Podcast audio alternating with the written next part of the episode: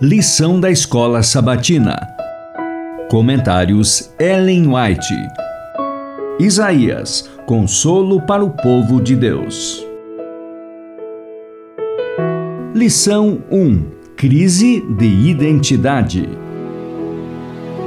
Segunda, 28 de dezembro. Ritualismo pobre. Os judeus estavam familiarizados com a oferta de sangue, mas quase perderam de vista o fato de que era o pecado que tornava necessário todo esse derramamento de sangue de animais. Não percebiam que esse ritual representava o sangue do querido Filho de Deus que seria derramado pela vida do mundo e que, por meio da oferta de sacrifícios, as pessoas deviam ser guiadas ao Redentor crucificado. Em vez de humilde arrependimento pelo pecado, aumentavam o número de sacrifícios de animais como se Deus fosse honrado por uma adoração vazia. Os sacerdotes e as autoridades endureceram o coração por egoísmo e avareza. Os próprios símbolos que indicavam o Cordeiro de Deus haviam se transformado em um meio de ganho. Dessa maneira, aos olhos do povo, a santidade do serviço sacrificial havia sido, em grande parte, destruída. Jesus ficou indignado.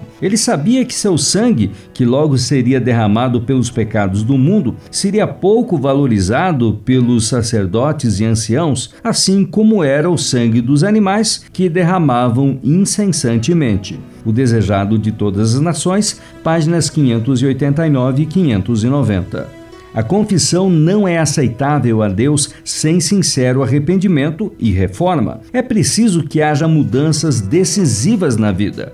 Tudo o que for ofensivo a Deus deve ser afastado. Isso será o resultado de uma genuína tristeza pelo pecado. A obra que devemos realizar está claramente diante de nós. Lavem-se e purifiquem-se. Tirem da minha presença a maldade dos seus atos. Parem de fazer o mal, aprendam a fazer o bem, busquem a justiça, repreendam o opressor, garantam o direito dos órfãos, defendam a causa das viúvas. Isaías 1, 16 e 17. Se o ímpio restituir o penhor, devolver o que roubou, andar nos estatutos da vida e não fizer maldade, certamente viverá, não morrerá. Ezequiel 33:15.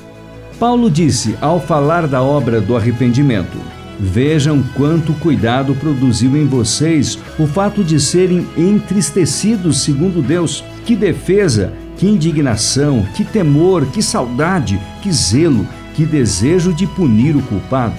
Em tudo vocês se mostraram inocentes neste assunto. 2 Coríntios 7:11.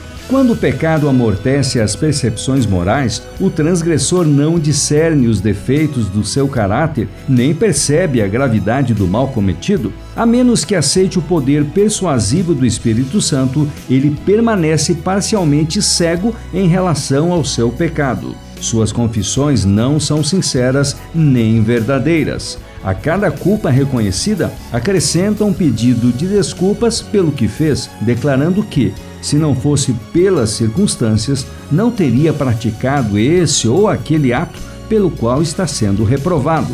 Caminho a Cristo, página 39.